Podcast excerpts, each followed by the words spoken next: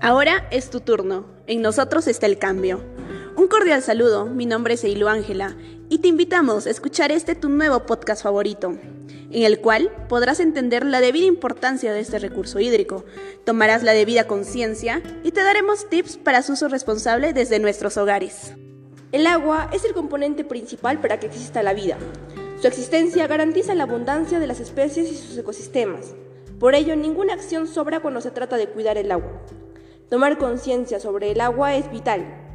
Muchas veces la desperdiciamos por la poca información que tenemos. Por ello, acá te traemos unos tips básicos los cuales te pueden ayudar. Cerrar las canillas mientras lavamos los servicios. Lavamos la ropa o nos cepillamos los dientes.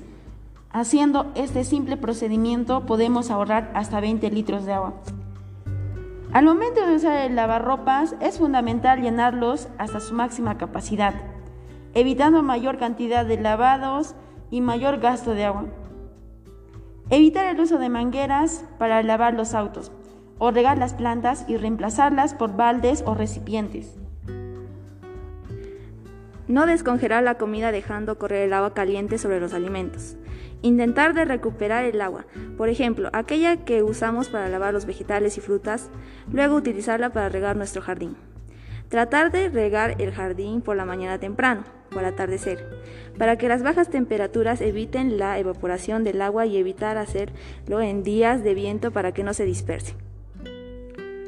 Reparar las canillas que gotean o pierden. Una canilla que gotea o pierde hasta 1.300 litros de agua por mes. Revisar cualquier fuga o problema en los caños y entrar en contacto con la compañía proveedora. Si se notan consumos excesivos en las facturas, ya puede ser por un indicativo de una pérdida de agua. Las tuberías de una casa y su buen estado contribuyen a la calidad de la vida de sus ocupantes y evitan el, mal, gasto de agua. Por eso hay que monitorearlas y prevenir los posibles daños. Fugas en las tuberías. Cuando hay fugas visibles o no, se requiere la ayuda de un experto en la fontanería. Normalmente hay que cambiar piezas o empates hay soluciones temporales en el caso de la fuga, que sea visible como la cinta aislante. Tuberías con baja presión. Puede ser una señal de bloqueos, atascos, fugas o simplemente una disminución del flujo por parte del proveedor.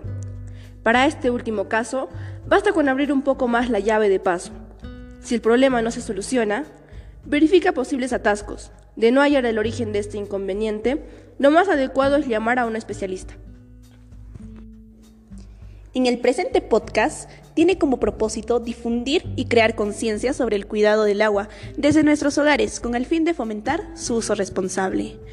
En nosotros está el cambio, ahora es tu turno, pequeñas acciones hacen un gran cambio. Utiliza el agua con cuidado o el mundo pronto se acabará. Confiemos en tu sabiduría y esperamos que tomes conciencia de tus actos. Cuidemos el agua.